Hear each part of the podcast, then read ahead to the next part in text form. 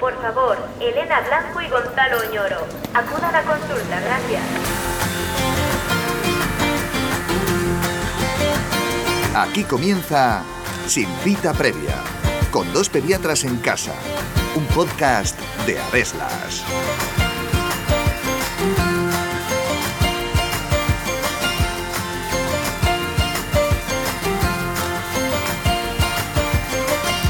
A nadie le amarga un dulce, o por lo menos eso es lo que dice el refranero español. Sin embargo, una dieta con un exceso de azúcar es perjudicial para la salud, ya que predispone a enfermedades crónicas como la diabetes, la obesidad y la caries dental. Sin embargo, todos sabemos que los hidratos de carbono son una de las principales fuentes de energía que utiliza nuestro cuerpo para funcionar con normalidad, por lo que cabría preguntarse, ¿pasa algo si un niño se toma un caramelo de vez en cuando? ¿Tiene el mismo azúcar un zumo de frutas que una fruta a bocados? ¿Qué es eso de los azúcares intrínsecos, azúcares libres y azúcares añadidos de los que hablan los nutricionistas? Hoy en Sin Cita Previa os explicamos todo lo que tenéis que saber sobre el azúcar en la dieta de los niños.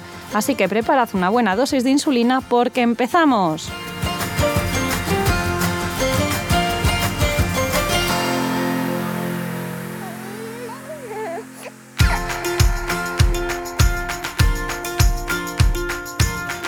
Hola Gonzalo, aquí estamos en un nuevo episodio de Sin Cita Previa para hablar de este mundo apasionante del azúcar y la alimentación infantil. ¿Qué tal? ¿Cómo estás? Muy bien. Hola a todos los que nos estáis escuchando al otro lado de los auriculares. En esta semana que vamos a hablar del apasionante mundo del azúcar y de si es bueno, es malo, lo pueden tomar los niños, los adultos. ¿Qué y, de qué Elena? y qué azúcares son los buenos y cuáles son los que no nos gustan, Eso ¿no? es, porque de azúcar lo llamamos a todo. Y ahora veremos realmente qué ¿Cómo es lo son? que llamamos azúcar, azúcares, hidratos de carbono. Vamos a intentar dejarlo todo un poco claro para que lo entiendan nuestros escuchantes. Escuchantes. Vale, bueno, vamos allá. La Organización Mundial de la Salud ya advierte de que existe una alta tasa de sobrepeso y obesidad infantil que se mantiene eh, en edades adultas con el consecuente problema que esto supone para la salud en toda la población mundial. De hecho, es lo que se dice que es la, la- realmente la pandemia del siglo XXI. Es el sobrepeso y la obesidad. La obesidad es una parte del sobrepeso. O sea, una persona con obesidad también tiene sobrepeso. Es el, el sobrepeso Es, más es el inicio, sí. Y bueno, eh, esto sí que tiene unas consecuencias a largo plazo muy importantes y que determinan la salud de las personas. O sea, una persona con sobrepeso y obesidad a lo largo de, de su vida, pues es una persona que seguramente se está restando años de vida porque condiciona infartos de corazón, eh, hipertensión. De hecho, la primera diabetes. causa de mortalidad en el mundo en general son las enfermedades cardiovasculares, que se relacionan mucho con el sobrepeso, la obesidad, la hipertensión, el colesterol. Bueno, entonces eh, eso tiene una prevención que está muy clara, que son hábitos de vida saludable, entre los que se encuentran pues, una alimentación buena, equilibrada, sin exceso de azúcares libres, que ahora lo contaremos. Y el deporte. Y el, de- y el deporte. que también claro. dedicaremos otro episodio más adelante sobre el, sobre el ejercicio físico. Entonces, Pero mira, en claro. España el 35% de los niños en etapa escolar, en torno a los 9 años, ya tienen sobrepeso y obesidad. O sea, no estamos hablando de una cosa que sea poco frecuente, no, no, es que estamos diciendo que uno de cada tres niños eh, tiene sobrepeso u obesidad. Y esto es el estudio Aladino, es un estudio que se puede consultar, eh, que se ha hecho con población española, o sea que estamos hablando de una cosa que vemos muy frecuentemente en la consulta y que nos debe de preocupar porque es un condicionante muy importante Se de la salud. actualiza cada cinco años y se mantienen estas altas tasas en los últimos 10 o 15 años, lo cual es una cosa que debe ser mm, una preocupación tanto para padres, mm, pediatras, familias y, y debe ser de, de primer orden poner hacer algo por evitar estas cifras que son inauditas y desde y, y a todas luces pues eh, malas ¿no? para el futuro de nuestra de nuestra sociedad y de nuestra salud. El azúcar, que es de lo que estamos hablando hoy, parece que estamos hablando del sobrepeso, que es- al final es la consecuencia, pero bueno, el azúcar más allá del sobrepeso o la obesidad también condiciona un exceso de azúcares en la dieta, condiciona otras enfe- enfermedades, como puede ser la caries dental, una dieta muy selectiva de alimentos solo dulces, o sea que es una cosa importante eh, de lo que hablemos diabetes, los pediatras Mm. y de lo que hagamos prevención, ¿no? De hecho, eh, al azúcar, eh, obviamente el azúcar es una cosa que está buena, bueno, hay que le guste, que normalmente suele ser la mayoría de la gente porque es una cosa que sabe dulce y es a lo que se le conoce como la nueva droga blanca, o sea que estamos hablando de una cosa a la que incluso hay adicción por un exceso de, de azúcar porque es una cosa a la que tenemos tendencia a tomar, ¿no? Entonces Claro. es una cosa de la que es importante que hablemos y que entendáis que una dieta en exceso de azúcares, tanto para los niños como para los adultos, es perjudicial para la salud. Claro, bueno, vamos a a ir un poco a las bases bioquímicas, ¿no? Lo tenemos ahí un poco olvidado en la cabeza, pero vamos a intentar hacerlo muy sencillo y a modo muy amateur para que entendáis que no todos los azúcares son malos, los azúcares son necesarios para crecer. Bueno, vamos a ver, el azúcar, ¿qué es? Claro, yo, el problema es que llamamos a todo azúcar y no todo es azúcar, ¿vale? Entonces, eh, eh, el azúcar, o a lo que la gente entiende por azúcar, es una molécula de las que tenemos en el organismo, de las que podemos comer, que son los hidratos de carbono, ¿vale? Los hidratos de carbono son, eh, pueden estar solos, unidos de dos en dos o en cadenas largas, ¿vale? Y entonces, por ejemplo, la, glucosa, que es el azúcar puro, por así claro, decirlo. Cuanto más sencillo bioquímicamente, más fácil de absorber, ¿no? Y más pico de azúcar produce. Y eso es a lo que llamamos azúcar en sí, son los monosacáridos, ¿vale? Como puede ser la glucosa, ¿vale? Y luego, eh, eso es por una parte, ¿vale? Pero es un poco lo que ha dicho Elena, no todos los azúcares, entendidos como hidratos de carbono, son malos, porque la fruta tiene azúcar, pero no quiere decir que la fruta sea mala, ¿vale? Y si nos vamos un poquito más allá, llamamos azúcares intrínsecos a los, a los hidratos de carbono que están presentes en los alimentos en su forma nativa, que es lo que decía de la fruta. O sea, tú cuando te comes una manzana, aunque tenga fructosa, que es un tipo de azúcar, por así decirlo, es un azúcar bueno. No es un azúcar que esté mal, porque viene con el resto de cosas que vienen en la fruta. No solo azúcar, sí. Claro, viene pues con, el agua que tiene, eh, la, manzana, viene con algo de proteínas, viene con poca grasa, es hmm. poco, porque sí que es, la fruta tiene una gran cantidad de hidratos de carbono, pero son hidratos de carbono buenos, por así decirlo. Y sobre todo que también vienen con fibra, ¿vale? Que es lo que va a hacer que ese pico de eh, azúcar que luego pase a la sangre no sea tan, tan rápido. tan rápido. Que, no se absorba tan rápido, que es lo que va a condicionar. que haga un pico muy alto, sino que se absorba más lentamente, sea más mantenido en el tiempo y nos valga para tanto para eh, producir la energía que necesitamos como para ahorrar para cuando luego no estemos comiendo. Sí, es lo que lo del pico ese de glucosa en sangre es lo que se llama el índice glucémico, que va a depender mucho de cómo esté preparado el alimento. Claro, y luego tenemos lo que llamamos los azúcares libres, ¿no? Que son eh, esos azúcares intrínsecos cuando los separamos del resto de los alimentos. Por ejemplo, los que producimos, eh, los que sacamos de una naranja cuando hacemos un zumo. Eso es. No es que cambie la estructura molecular del azúcar, sino que como cuando haces un zumo ya no está en su forma nativa, no podemos decir que el azúcar de un zumo o los hidratos de carbono de un zumo son los mismos que los de comerte una naranja.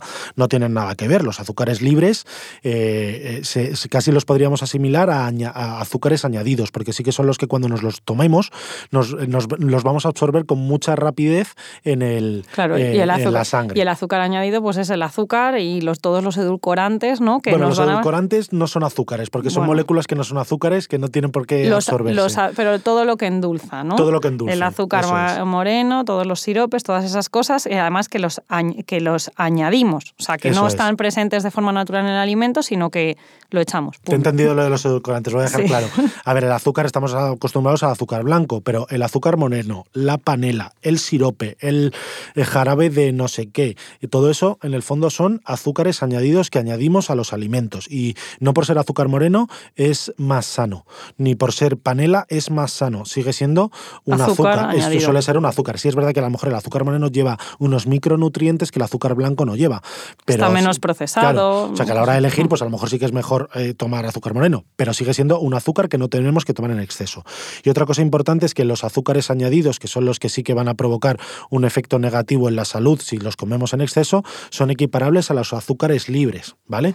O sea que eso es eh, los que deberíamos evitar, luego lo veremos eh, más en, un futuro. Bueno, porque son importantes los hidratos de carbono, porque son la base de nuestra alimentación, entre el 45 y el 50% de lo que deberíamos comer en un día son hidratos de carbono, los necesitamos para todo el funcionamiento de nuestro organismo, fundamentalmente los dos órganos que más lo utilizan van a ser el cerebro y el corazón. O sea que sin hidratos de carbono no podemos vivir.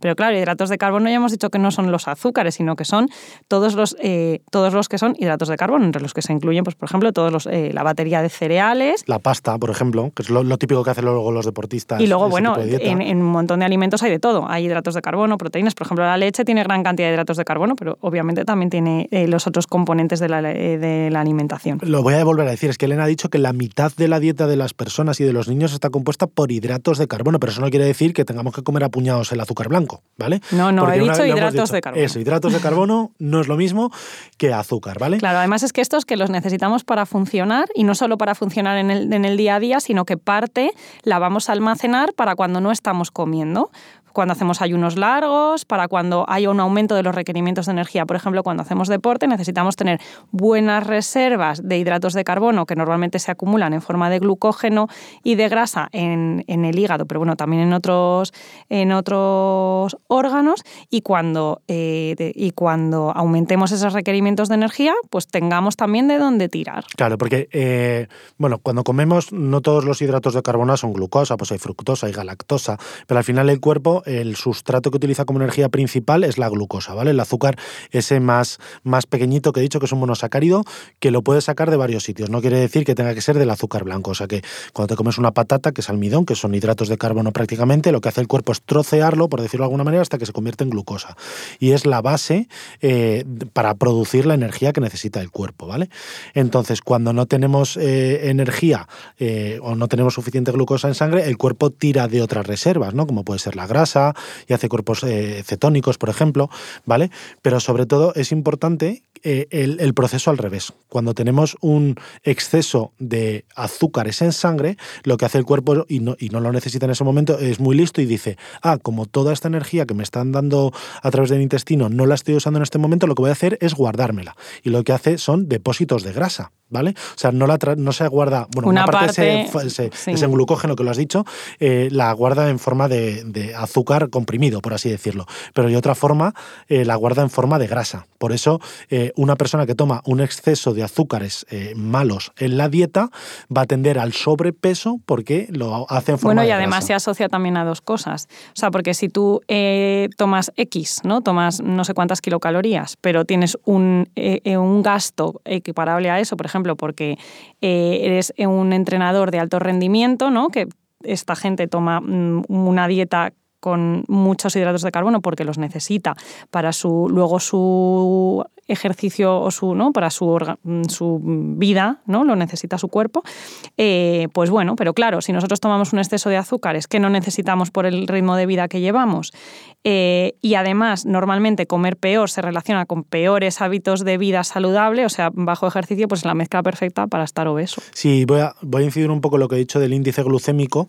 Sí claro si tú te tomas eh, un, un, zumo que te ah, sube el azúcar muy rápido en la sangre y en ese momento pues a lo mejor no estás haciendo ejercicio o lo que sea, tu cuerpo va a decir, pues bueno, todo ese exceso de, azúcar me lo voy a guardar. Por eso el consumo frecuente de zumos o de alimentos ricos en azúcares libres o en azúcares añadidos tiende a la obesidad. Sin embargo, si tú te tomas un alimento rico en hidratos de carbono con un índice glucémico bajo, es decir, que el azúcar, la glucosa no pasa sangre de golpe, como puede ser la fruta, puede ser la pasta integral, tu cuerpo... El pan, bueno, claro, el, pan si es integral, es un, cereales, el pico en sangre de azúcar no va a ser tan rápido, con lo cual le va a dar el tiempo al cuerpo a irlo gastando sin tener que hacer esos de decir, ah, me lo guardo, ¿vale? Con lo cual, eso es una cosa que sí que, está hay que claro que lo que interesa, hay que tomar hidratos de carbono, son necesarios, los necesitamos, pero preferiblemente hidratos de carbono de absorción lenta, que son aquellos que tienen índices glucémicos más bajos. Como la fruta o los eh, cereales. Todo lo que sea azúcar, mm, como los cacaos de desayuno, las mermeladas, las chuches, bueno, todo esto zumos, todas estas cosas que se nos ocurren, obviamente eh, son de absorción muy rápida, de índice glucémico muy alto y los que peor van para generar depósitos de grasa.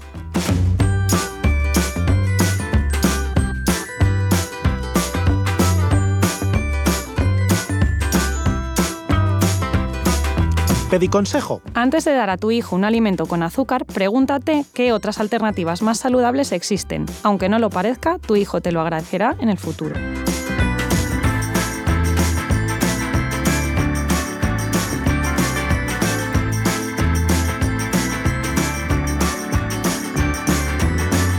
Bueno, lo que nos preocupa mm, de, la alimentación con exceso de azúcares son la obesidad en el futuro, ¿no?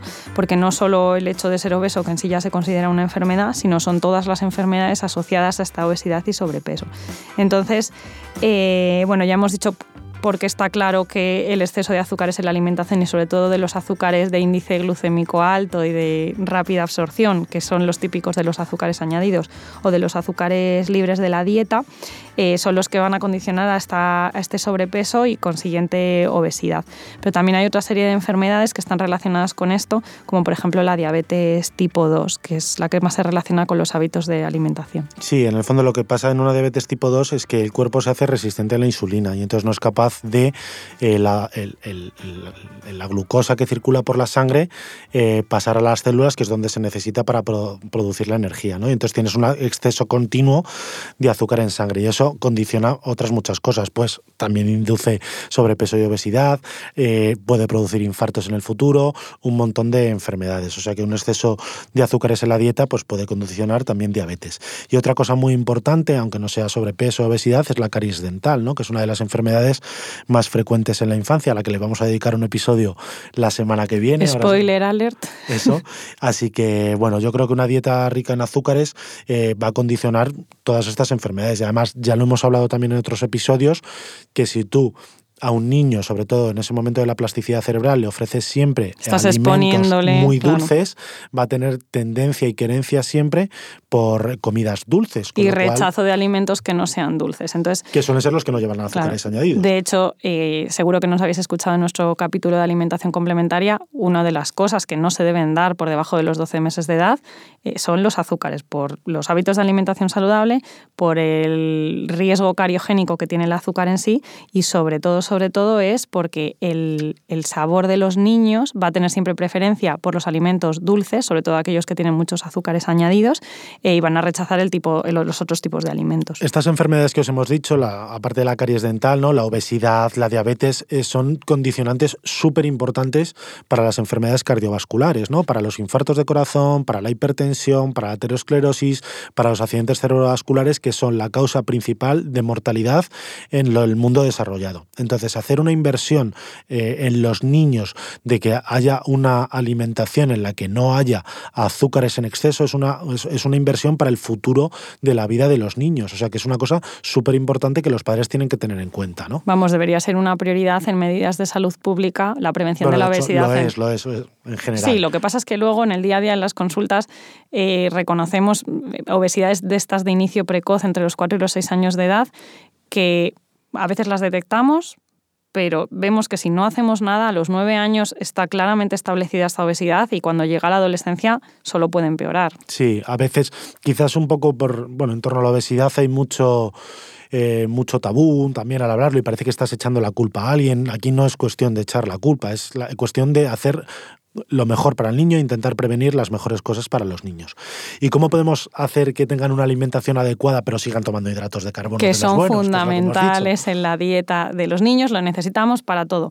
Bueno, pues eh, lo que hay que hacer es los hidratos de carbono buenos, ¿vale? Los que no son en forma de azúcares libres ni añadidos. Y para esto, ¿qué podemos hacer? Pues dar los alimentos en su forma nativa, lo que son, ¿no? La fruta es fruta y el zumo de fruta pues pierde las características porque fundamentalmente damos el agua y los azúcares libres porque la fibra justo es la que se va a quedar en la parte de arriba del exprimidor, ¿no? Eso es. Eh, y cuando un niño tiene hambre, pues vamos a darle, no hace falta darle alimentos con azúcares añadidos. A ver, ahora lo diremos un poquito, de vez en cuando no va a pasar absolutamente nada. Tampoco pasa nada por no dárselos, pero si un niño tiene hambre por la tarde, a media tarde, eh, antes de cenar, pues no hace falta eh, darle unas galletas, se le puede dar un trozo de fruta, que es eh, mucho más saludable, ¿no? Y en cuanto a los cereales, que es una parte de la base de la alimentación, mucho mejor integrales porque van a tener un índice glucémico, lo que decíamos antes, menor. En cuanto a los, los alimentos con azúcares añadidos, están súper extendidos en la alimentación de los niños, los yogures con azúcar, o sea, los que vienen con los dibujitos y tal, normalmente llevan azúcar añadido. El, yogur en sí no es un alimento que esté excesivamente dulce, es, leche cuajada, ¿no? ¿no? Y eso no es dulce ni tiene color rosa. Entonces, eh, eh, lo mejor es, por ejemplo, ofrecer yogures sin azúcar. Y... Sí, y, incluso vendría a decir que si ah, el azúcar es un poco agrio, a mucha gente no le gusta, ¿no? El azúcar sin azúcar, eh, o sea, el yogur sin azúcar. Va a ser mucho mejor si a tu hijo no le gusta echarle tú un pelín de azúcar que comprar un yogur con azúcar que suele llevar un sobre de los de azúcar. Entonces siempre va a ser mejor que se lo pongas tú, aunque sea poquito, que siempre tome un yogur con azúcar. Pero bueno, claro, pero bueno, también, también aquí hay una cosa muy importante, es que si tú a un niño nunca le ofreces un yogur con azúcar, no sabe que eso existe. O, o al revés, si no se lo ofreces sin azúcar y le insistes un poco, le insistes, le insistes, nunca va, nunca va a decir, ah, vale, pues tampoco está tan malo. Pero es que, bueno, alimentos con con azúcares añadidos hay un montón.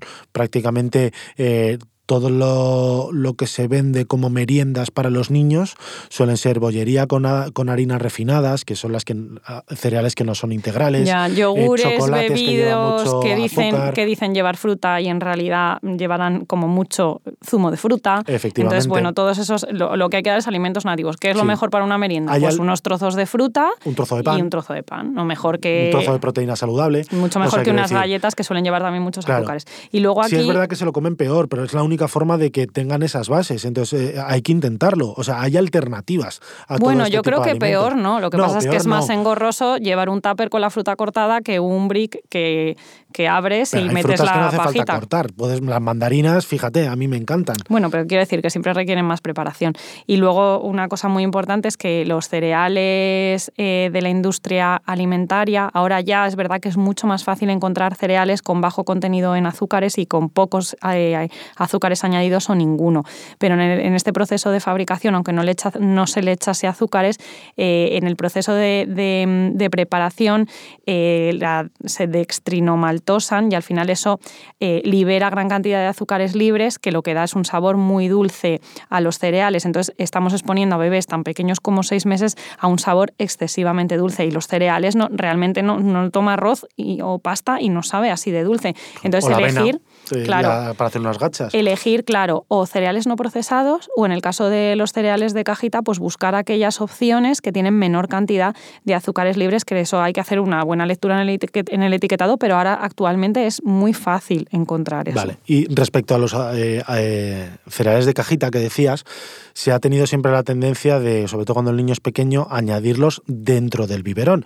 Los, los hidratos de los cereales es una parte importante de la alimentación complementaria a partir de los seis meses, pero mm, no es recomendable que pongáis los, eh, los cereales dentro del biberón, porque, bueno, para espesar un biberón además de 200 y pico mililitros es que necesitas muchísimos, muchísimos cacitos, con lo cual seguramente vas a hacer un exceso de eh, calorías en ese biberón. Seguramente el niño no necesita tanto, pero claro, si el biberón además no es pesado y el niño ya con 8 o 9 meses se zampa un biberón enorme con Claro, un montón de cositos, un hace glo, glo, glo, glo, glo, glo, glo, se lo ha tomado y ni se ha enterado que si era leche, leche con Em, cereales. Hacemos un exceso de calorías y además es cariogénico en sí, porque está pasando, cuando ya tienen los dientes, eso está pasando por los, eh, los incisivos superiores y es un exceso de azúcares directamente al diente. Entonces, fundamental la, es fundamental la higiene dental, como ya nos eh, lo escucharemos en el siguiente capítulo, pero además evitar el exceso de azúcares en la alimentación y sobre todo en los, en los biberones que le damos. Claro, entonces los cereales, si son de cajita, se puede hacer una papilla. Es mucho mejor hacer una papilla para que el cuerpo, pues el niño tenga que comerlo con la cuchara, eh, Masticar, bueno, bueno. masticarlo, aunque es una papilla, pero tragárselo tal y luego dar la otra parte del biberón.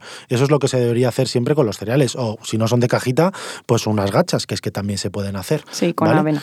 Y Bueno. Eh, yo quería añadir una cosa de los productos edulcorados que no llevan azúcares añadidos, que no son azúcares, lo que habíamos dicho, los productos edulcorados, pues por ejemplo la sacarina y todo este, eh, eh, todos estos productos hacen que los alimentos sean dulces. No son nocivos para el cuerpo porque no se absorben y no provocan nada de efectos que hemos dicho del azúcar.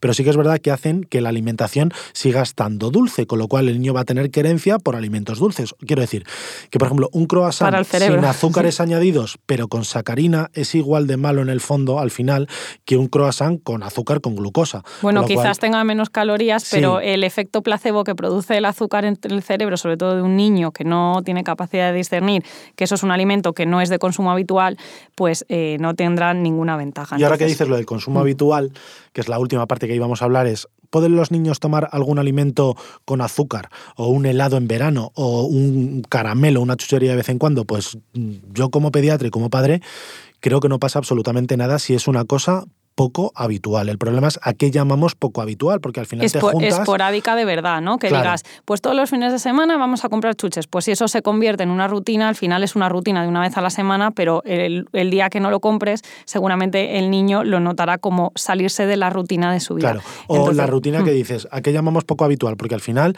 por ejemplo, ahora ya no se hace tanto, pero de toda la vida se han dado bolsas de chucherías en los cumpleaños de los, de los colegios. Entonces, claro, si hay 25 niños en clase con 25 cumpleaños, que eso casi es una vez cada 15 días. Y luego vas con el abuelo y como es el abuelo, Bueno, aquí- te invita a, a merendar una cosa y al final a veces tienen tres o cuatro veces al día esos alimentos que no, Bueno, al pues- día no, a la semana, alimentos que no deberían Pues tomar. como sociedad debemos comprometernos como padres a hacer alimentos saludables en los cumpleaños, que hay opciones muy posibles, y poco a poco que eso sea lo normal y no dar cuatro bolsas de chuches, un, un- un huevo de estos de chocolate o, o cualquier cosa Entonces, bueno, hay que aplicar con cabeza, saber las repercusiones que tiene una mala alimentación y sobre todo en edades muy, muy iniciales en la vida, que estamos educando a nuestro cerebro a, saber cómo tiene que comer y a nuestro cuerpo a cómo tiene que almacenar toda la energía que consume y no gasta. Y bueno, es eh, el futuro y la salud de nuestros hijos pues está en nuestras manos porque nosotros somos los que les damos de comer.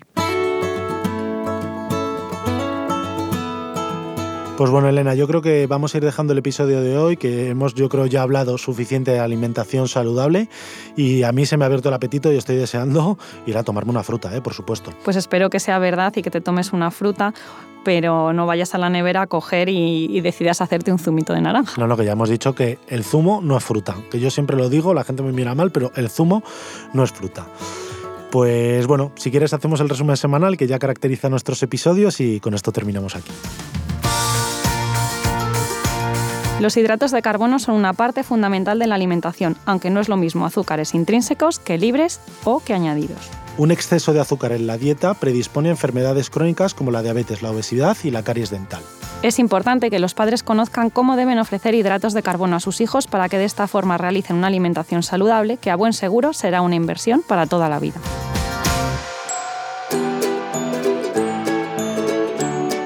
Y con esto nos despedimos hasta la semana que viene, que como hemos dicho, venimos con sorpresa porque vendrá con nosotros Yaiza Cuba, odontopediatra, a hablarnos de la higiene dental infantil. Así que muchísimas gracias por estar al otro lado de los auriculares y muchísimas gracias también por todos los comentarios y valoraciones que nos dejáis, tanto en plataformas para podcast como en redes sociales en donde nos estáis escuchando.